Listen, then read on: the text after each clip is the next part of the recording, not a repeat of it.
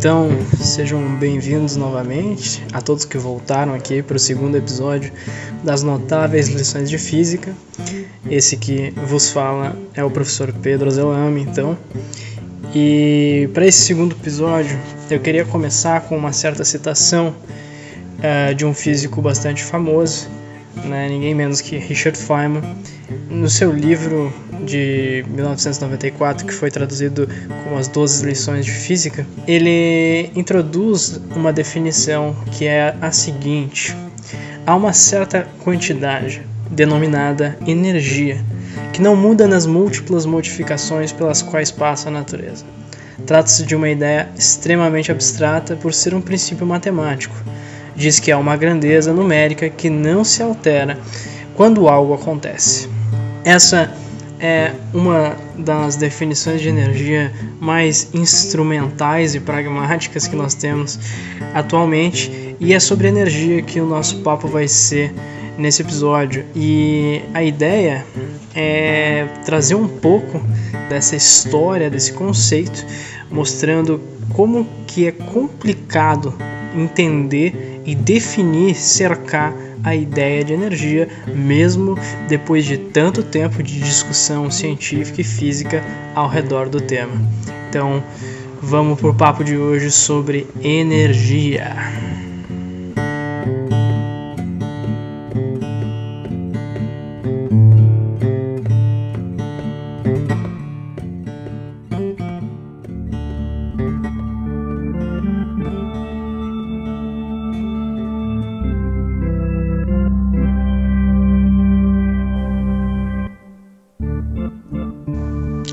Concedam-me a matéria e seu movimento, e eu construirei o universo. É com essa frase, atribuída ao filósofo e matemático René Descartes, que eu escolho começar essa discussão sobre energia. E eu escolho justamente esse personagem, esse momento histórico, em detrimento de outros momentos que eu poderia começar a história do conceito de energia, porque é Descartes nesse momento de revolução científica do início do século XVII, junto com outro personagem, que vão protagonizar uma discussão extremamente interessante que vai pavimentar essa estrada que vai então nos levar à consolidação da ideia de energia. Esse outro personagem seria ninguém menos que Gottfried Leibniz. E essa é a discussão entre a quantidade de movimento e a vis viva. Nesse momento então temos René Descartes, é o cara que propõe então a ideia de quantidade de movimento na física. E hoje em dia nós usamos e vemos a ideia de quantidade de movimento na física tanto na educação básica quanto em estudos mais avançados de física. No entanto, poucos sabem realmente como Descartes propôs a ideia de quantidade de movimento originalmente. Descartes entendia que para se explicar o movimento no universo e sua causa, ele necessitava da ideia de que Deus teria imbuído esse universo que estava estático e imóvel de uma propriedade, que essa propriedade seria a quantidade de movimento. Então Deus cria essa lei da quantidade de movimento e dá a toda a matéria do universo essa quantidade fundamental de movimento. Então, essa seria uma, uma lei criada por Deus. Portanto, ela não pode ser destruída nem criada pelo homem. Então, a quantidade de movimento no universo sempre se conserva.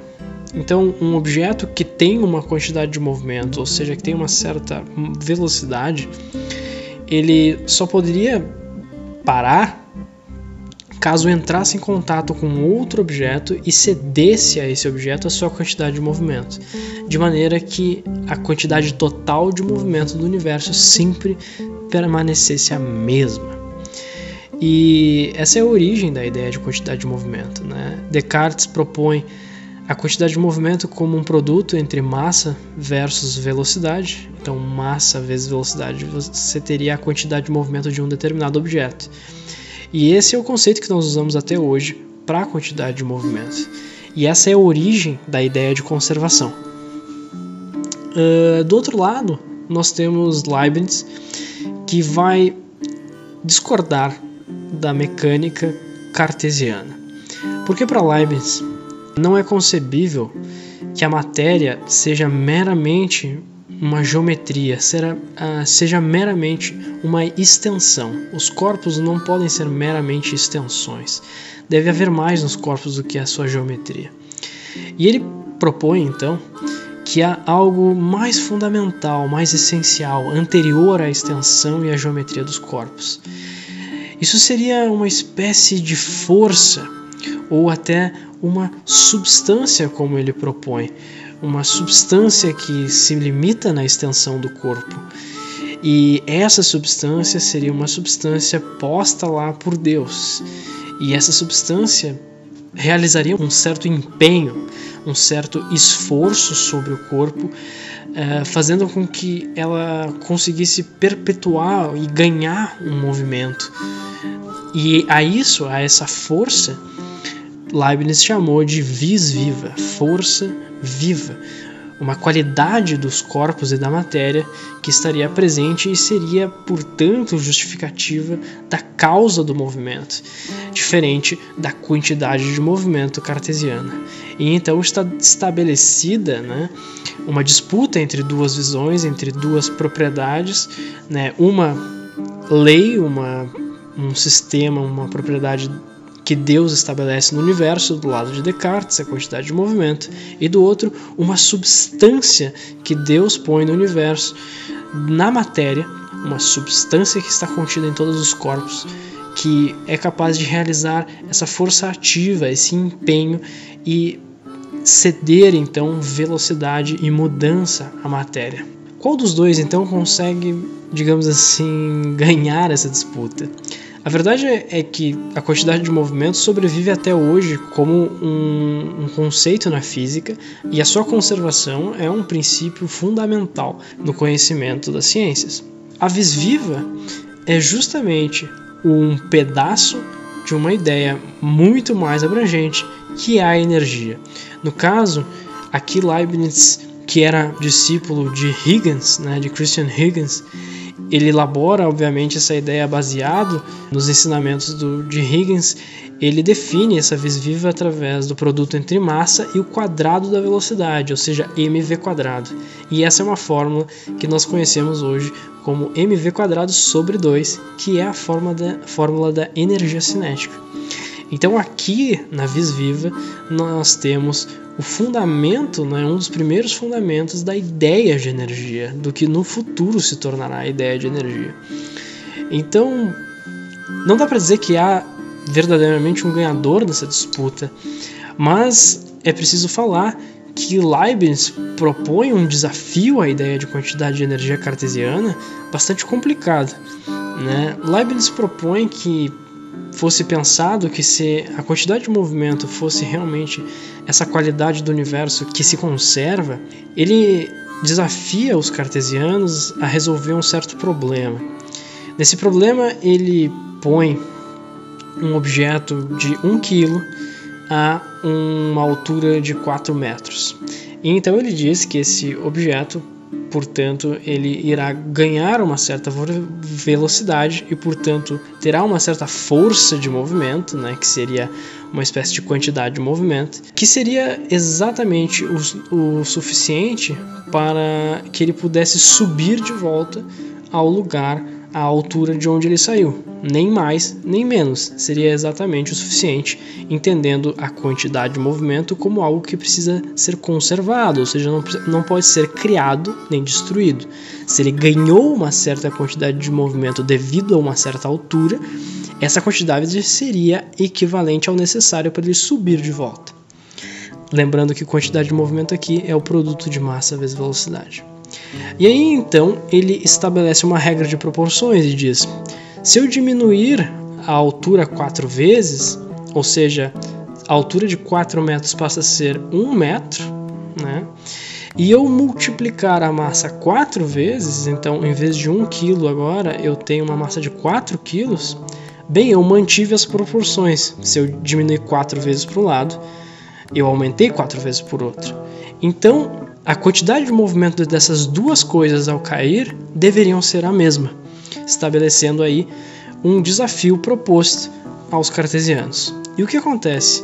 O que acontece é que se tu faz o cálculo da quantidade de movimento que um bloco de 1 kg tem ao cair 4 metros e um bloco de 4 kg tem ao cair 1 metro, tu vai perceber que dá errado. Essa quantidade de movimento dos dois não é a mesma. Então, Leibniz impõe um paradoxo à ideia de quantidade de movimento quanto uma qualidade é, fundamental que se conservaria a qualquer custo no universo. E a ideia, a ideia de energia, no entanto, que aqui está caracterizada como a vis viva, a força viva, entendida como um produto da massa vezes a velocidade ao quadrado, proposta por Huygens e agora proposta por Leibniz, daria conta desse fenômeno. E está então uh, posta aí uma grande disputa entre duas vertentes de dois dos grandes maiores mentes da revolução científica. Mas apesar de usarmos os, esses dois conceitos ainda hoje, essa discussão foi muito importante, pois estabeleceu coisas como o princípio de conservação, né, a, a caminhada para a elaboração da lei de conservação, que apesar de aqui estar tá muito fundamentado na ideia de Deus, vai ter uma elaboração muito mais complexa ali adiante, e também a relação de energia e movimento, e também a proposta de energia como uma substância. E é sobre isso que a gente vai falar a partir de agora. Essas duas perspectivas, como energia sendo movimento ou energia sendo uma substância no universo.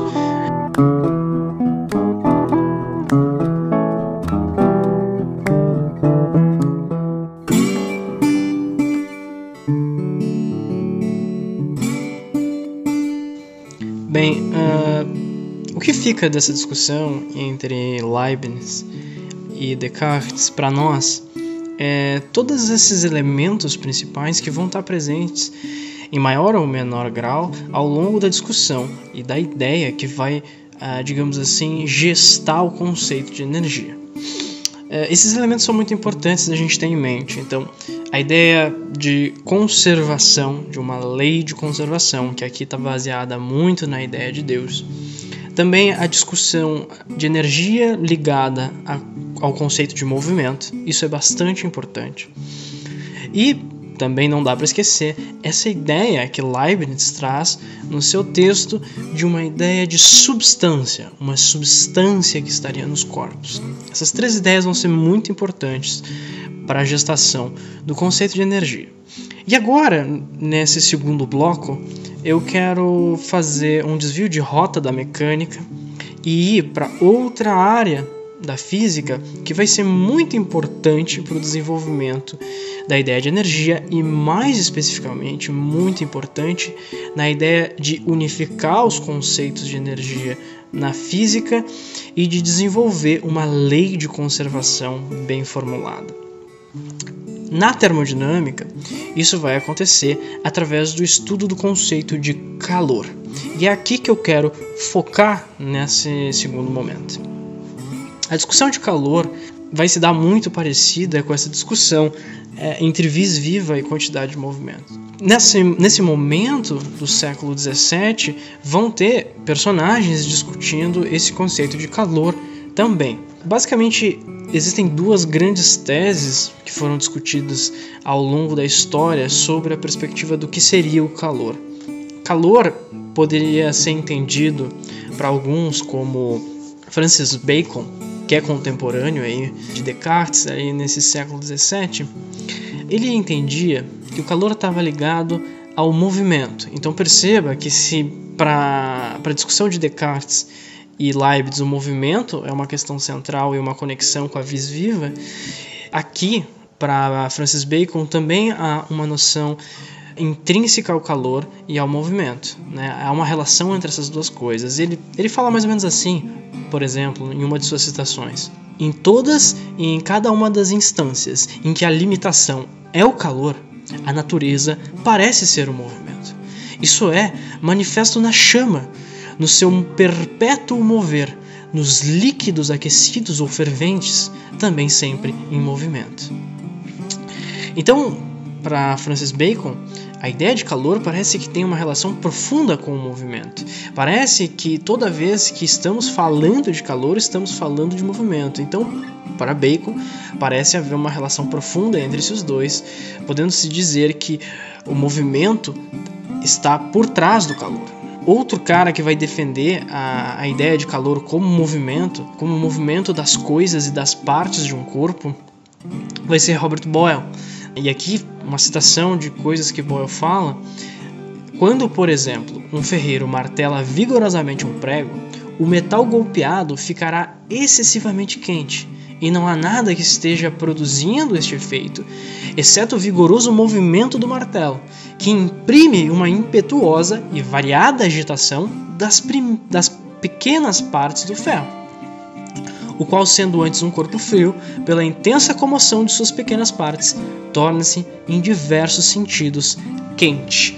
Então aqui Robert Boyle expressa de maneira mais contundente uma defesa ao lado da ideia de que sim, é o movimento, é essa grande vibração das pequenas partes de um corpo que dá a sensação entendida como calor, como o quente. Mas essa teoria não vai ser, digamos assim, tão amplamente defendida nesse momento. A verdade é que a ideia de que movimento está ligado a aumento de temperatura, a sensibilidade do calor, porque a gente tem que entender que nesse momento calor tem um significado de sensível, daquilo que se sente. Então, calor é um corpo que está quente. Né? Um corpo que está quente, ele tem calor, né? Ele parece, você sente a temperatura e isso é a ideia de calor por enquanto. Isso obviamente vai ser reformulado mais adiante, mas nesse momento é, é, é importante perceber que se entende dessa maneira. Um outro grupo vai defender uma ideia que, na verdade, essa sensação do calor, né, sentir um corpo quente, na verdade, tem um, uma outra explicação por trás. E um dos caras que vai defender essa tese é um cara chamado Joseph Black. O Black ele vai defender e vai ao lado de um outro grande cientista que vai, digamos assim, ser o grande bastião da defesa dessa ideia, vai defender a ideia do calórico. O que, seria o calórico? Bem, o calórico ele seria uma espécie de substância e essa substância seria capaz de permear os corpos e ao entrar num corpo, quando o calórico consegue entrar em excesso em um corpo, ele produz então a sensação de aquecimento nesse corpo. Quando um corpo libera calórico, ou seja, ele tem pouco calórico em si, esse corpo resfria. Vamos ver o que o Black fala em uma de suas citações. O calor não é um tremor ou vibração das partículas do corpo quente em si, mas das partículas de um sutil, altamente elástico e penetrante fluido material que está contido nos poros dos corpos quentes ou interposto entre suas partículas, uma matéria que eles imaginam ser difundida por todo o universo, penetrando com facilidade os corpos mais densos Alguns supõem que essa matéria, quando modificada de maneiras diferentes, produz luz e os fenômenos da eletricidade. Então, aqui já começa a expandir até a ideia do calórico, se estendendo para fenômenos como a luz e a eletricidade. Então, ele seria esse fluido. E o grande defensor dessa ideia, dessa tese, vai ser um cara chamado Lavoisier. Você já deve ter ouvido falar em alguma medida de Lavoisier. E ele vai ser um, um dos grandes defensores da tese do calórico. E o calórico vai ser a grande tese adotada para a ideia de calor. Só para então dar um, um pequeno vislumbre uh, de como o Lavoisier introduz essa ideia, ele fala assim: assumirei neste ensaio e naqueles que o seguem que o mundo que habitamos está cercado por todos os lados de um fluido muito sutil que penetra, ao que parece, sem exceção, todos os corpos que o compõem. Que esse fluido, que chamarei fluido ígneo, matéria do fogo, calor e luz, tende a atingir o equilíbrio em todos os corpos, mas não penetra todos com igual facilidade. Finalmente, que esse fluido existe ora em um estado de liberdade, ora sobre forma fixa e combinado com os corpos. Então aqui já tem muitas ideias interessantes, né? A ideia de que corpos esquentam mais facilmente do que outros já está presente aqui nessa ideia do calórico, porque ele já está supondo que há uma facilidade desse calórico entrar em certos corpos e uma dificuldade de entrar em outros. Então, o material do, do corpo influencia na maneira como ele vai interagir com essa substância que ele pensa que é o calórico que produz o aquecimento do corpo. Isso é uma ideia bem interessante de condução, né? Condução de, de aquecimento, o quão o corpo é condutor térmico ou não. Bem interessante pensar. E, e justamente pelo poder explicativo dessa ideia de substância, que o calórico vai ganhar muitos seguidores. Né? O calórico tinha várias teses. Então, ele era uma substância material, um fluido elástico constituído por partículas que se repelem fortemente. Por que, que era preciso elas se repelirem fortemente? Porque quando elas penetram o corpo e geram aquecimento, é importante explicar, por exemplo, como, por que, que o corpo dilata. Né? Porque justamente se essas partículas do calórico se acumulam no corpo, fazendo ele aquecer, ele aquecer e elas se repelem entre si, isso explicaria por que, que os corpos se dilatam, por exemplo. Né? Outra tese, por, é, ele não pode ser criado nem destruído. Ou seja, é uma substância que está no universo, é uma, é uma substância do universo que está junto com a criação. Então, se ela está, esteve desde o início junto com a criação, ela não pode ser criada nem destruída. Então, aqui nós temos uma lei de conservação novamente posta, e obviamente tem laços aqui com uma noção divina. Ele também fala que esse calor pode ser latente, combinando-se com as partículas da matéria comum, de forma semelhante ao que ocorre com as combinações químicas, ao contrário da justaposição que acontece com o calor sensível. Então ele, ele propõe também que essa substância seja capaz de se combinar, e ao se combinar, ela consegue produzir diferentes configurações da matéria. Então, nesse momento, ela explicaria, por exemplo, por que, que a água, quando ferve, no momento que ela está fervendo e evaporando, ela se mantém a 100 graus Celsius e não aumenta de temperatura. Né? Quando a água atinge a temperatura de ebulição, ela se mantém sempre a 100 graus Celsius e apesar disso ela continua recebendo aquecimento, né? o fogo continua agindo sobre ela, mas ela não aumenta a sua temperatura. Então é uma maneira de explicar isso usando essa tese. E bem, o poder da tese do calórico é tão grande que ela vai abafar a ideia de calor como movimento. Então aqui nós temos aqueles elementos presentes lá da discussão do Leibniz e do Descartes, a ideia de uma conservação, a discussão entre uma ideia de movimento e substância. E obviamente aqui vai prevalecer a ideia de substância.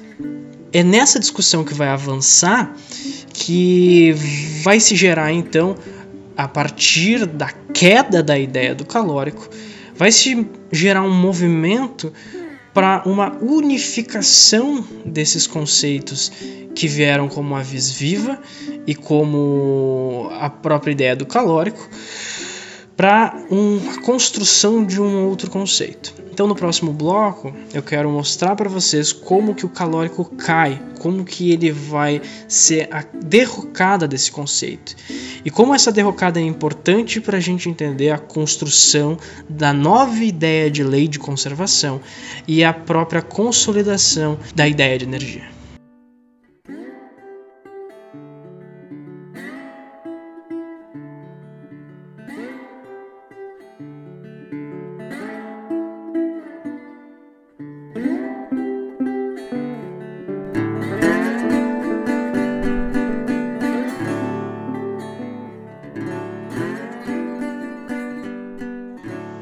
Processo de abandono da teoria do calórico acaba sendo um processo bem complexo de se entender na história da física e da ciência. Mas o que a gente pode estabelecer de maneira bem unânime é que isso aconteceu ali no século XIX e que, de alguma maneira, se iniciou nas críticas feitas justamente no final do 18 e início do 19, apesar de ainda assim o calórico ganhar vários adeptos ao longo desse, desse momento, mas com certeza as articulações feitas por Mayer e Joule em meados do 19, ali por 1845, a respeito da lei de conservação de energia e transformação dela, sepultaram de vez a tese do calórico. E esses dois momentos que eu quero trazer aqui para finalizar esse papo sobre a história do conceito de energia. Então, começando pelo fim do 18 e início do 19, é preciso trazer aqui os trabalhos de um grande cientista experimental que é o Benjamin Thompson, ou Conde Humford, como o título dele era. Ele trabalhou na perfuração de canhões na Baviera. Ele decidiu então publicar na forma de trabalhos os resultados dos experimentos que ele tinha conduzido na larga experiência que ele tinha em perfurar canhões. E nesses trabalhos ele revela ataques justamente a fundamentos importantes da tese do calórico. Parte da, desses ataques do Conde Humford eram, por exemplo, destinados à ideia que justamente era um ponto fraco da ideia do calórico, que ele seria uma substância imponderável. Em outros termos, não era possível produzir qualquer experimento que revelasse a presença de um peso nessa substância. Porque se ela é um fluido ou uma substância, ao penetrar num corpo, ela deveria de alguma maneira alterar a massa ou o peso desse corpo. E isso poderia ser registrado de uma balança. A verdade é que isso nunca foi verificado e, portanto, os calóricos ou os caloristas, como eram é, entendidos os defensores da tese do calórico, os caloristas diziam que esse fluido deveria ser imponderável ou deveria ter um peso desprezível. Isso incomodava bastante muita gente e o Humford uh, reiterou essas críticas em seu trabalho, mostrando que era impossível produzir qualquer experimento que revelasse um peso nessa substância. Uh, em outro aspecto, e talvez um dos ataques mais fulminantes do Humford à, à, à ideia do calórico, foi justamente a concepção de conservação que era central nessa ideia. E Rumford vai fazer isso mostrando os experimentos conduzidos através de atrito. Já era bem sabido que é possível gerar a sensação de calor, né, o calor sensível, o aumento de temperatura em um objeto através de atrito. Se você atritar suas mãos, você vai ver que ah, você consegue aumentar, pelo menos temporariamente, a temperatura das suas mãos. A questão é que, segundo a tese do calórico, essa substância, o calórico, que seria responsável pelo aumento de temperatura dos objetos, ela era uma substância que não pode ser criada nem destruída. Portanto, por uma perspectiva de conservação, se entendia que deveria haver algum momento em que esse objeto que está sendo atritado e que está causando o aumento de temperatura de um outro objeto, ele deveria em algum, em algum instante esgotar a sua quantidade de calórico, é, cedendo ela totalmente a outros corpos e, portanto, não haveria mais como ela produzir aquecimento. O que acontece é que as extensas observações do Conde Humford no seu trabalho de perfurando canhões jamais se verificou qualquer esgotamento como fonte de aquecimento dessas brocas e dessas ferramentas que produzem atrito no ferro. E, portanto, isso abalaria de maneira profunda a lei de conservação que era central na tese do calor. Bem, apesar dos trabalhos do Conde Humford serem publicados, eles não trouxeram a repercussão devida para impedir, nesse primeiro momento do início do século XIX, que essa tese, tese continuasse se proliferando.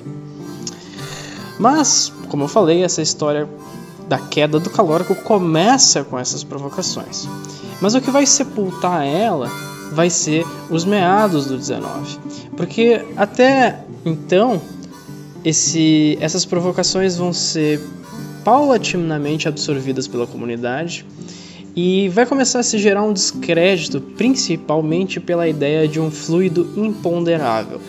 Essa ideia de você não conseguir mensurar o calórico de maneira nenhuma é, através da sua massa era foi ganhando muitos críticos, né, além do próprio Conde Humphrey na história do século XIX. E no meados ali por 1845, 1850, nós temos Mayer e Joule com suas leis de conservação que vão sepultar de vez o calórico. E é aqui que eu quero me aprofundar especificamente.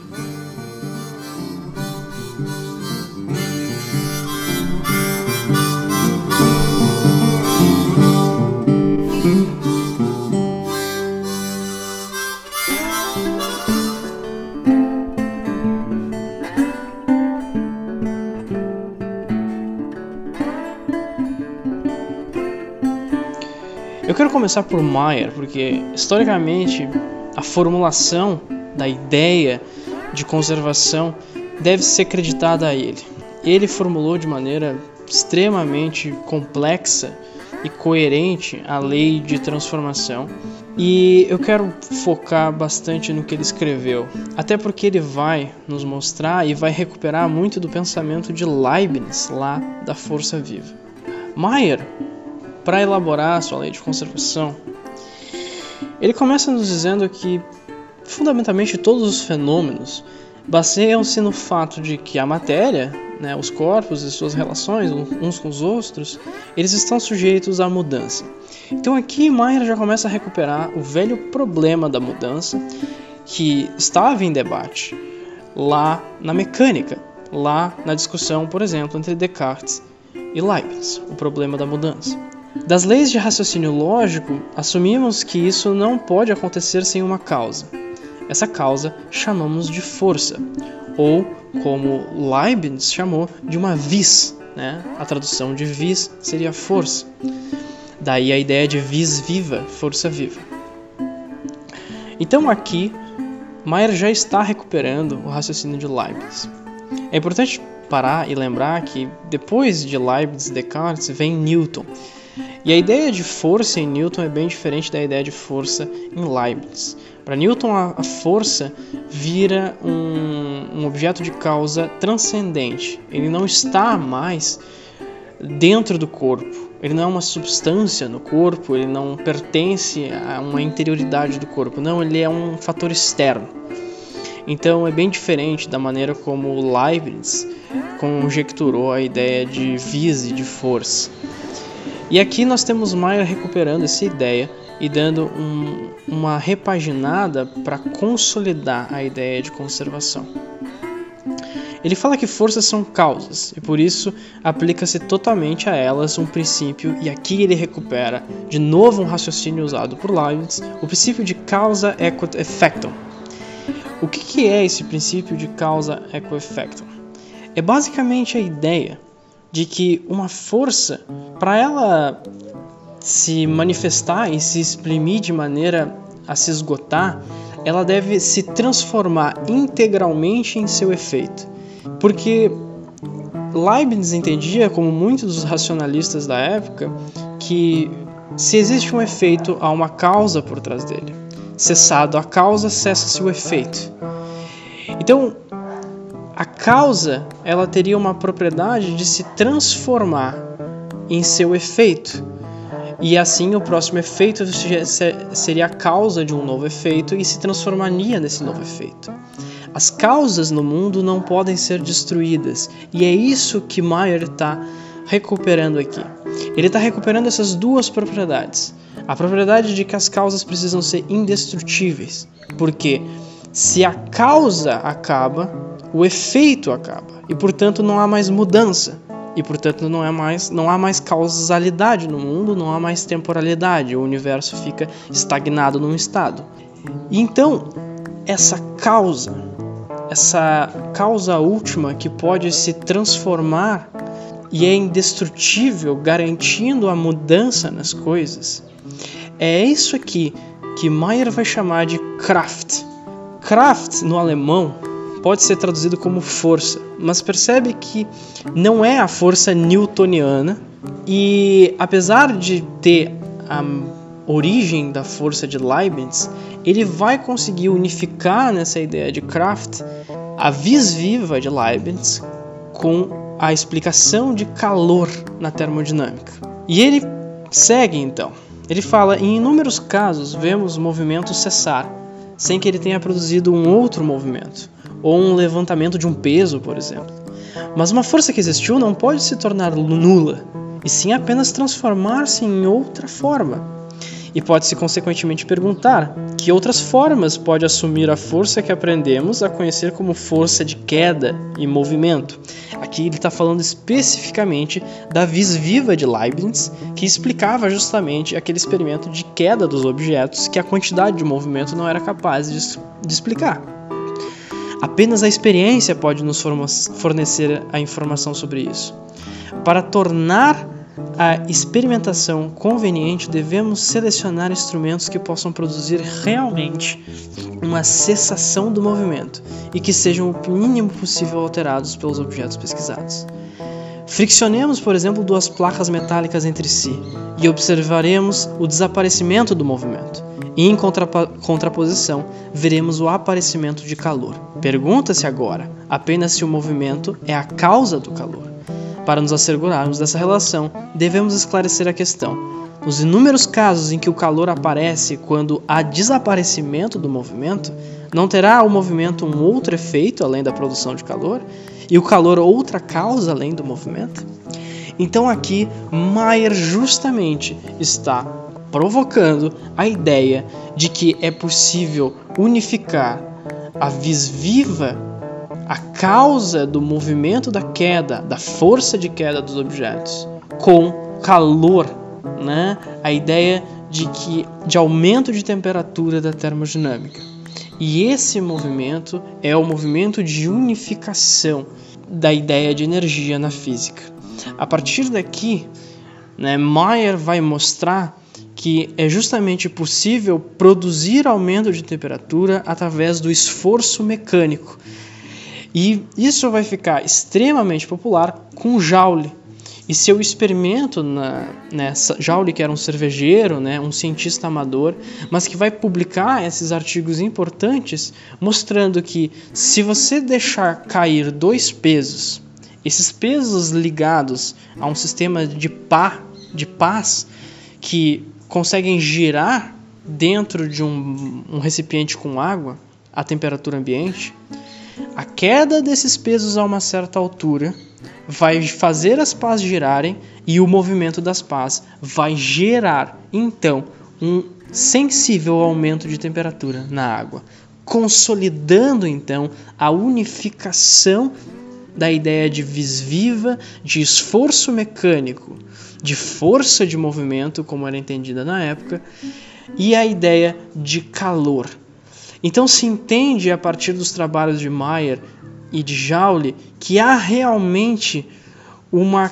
causa que é capaz de se transformar de um certo aspecto, que é o movimento, em outro, que é o aumento de temperatura.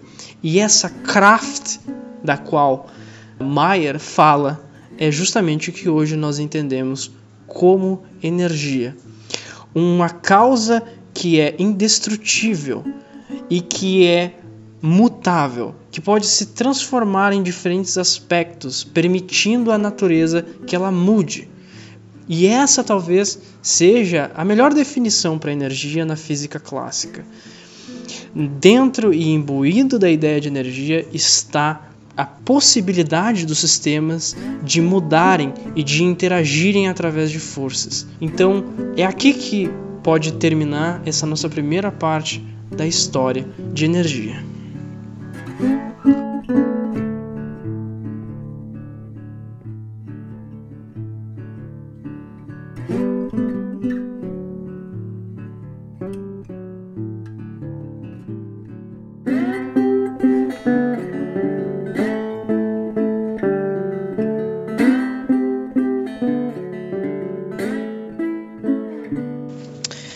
Então, pessoal, como eu falei, a história do desenvolvimento da ideia de energia é uma história muito longa. E nesse episódio eu quis trazer vocês até a unificação da ideia de vis viva com a ideia de calor e a proposta nas palavras de Mayer e nos experimentos de Joule para a lei de unificação e de conservação da energia. Na ideia de Kraft aqui, que pode ser traduzida tanto como força, como poder ou como energia atualmente. Mas obviamente essa é apenas uma parte da história e eu vou voltar no tema de energia para falar sobre outros andamentos dessa história. Pois, por exemplo, eu não falei da discussão que se segue entre vis viva e momento e todos os trabalhos da mecânica em cima de energia. Ou também poderia ser comentado em outro momento os trabalhos de eletricidade em cima de energia, ou até depois, em outro instante, a ideia de quantização da energia na mecânica quântica e os problemas quanto à conservação de energia e sua relação com a ideia de simetria. Então existem várias coisas que não foram tratadas e que precisam ser tratadas em outros episódios, mas isso está anotado e eu voltarei nesse tema. Então aqui eu escolhi conversar sobre esse aspecto da conexão entre energia e as ideias de vis viva né, a importância dos desenvolvimentos do calórico e do calor associado ao movimento na termodinâmica e, obviamente, os trabalhos de Mayer e Joule. Eu agradeço pela atenção, até a próxima e valeu!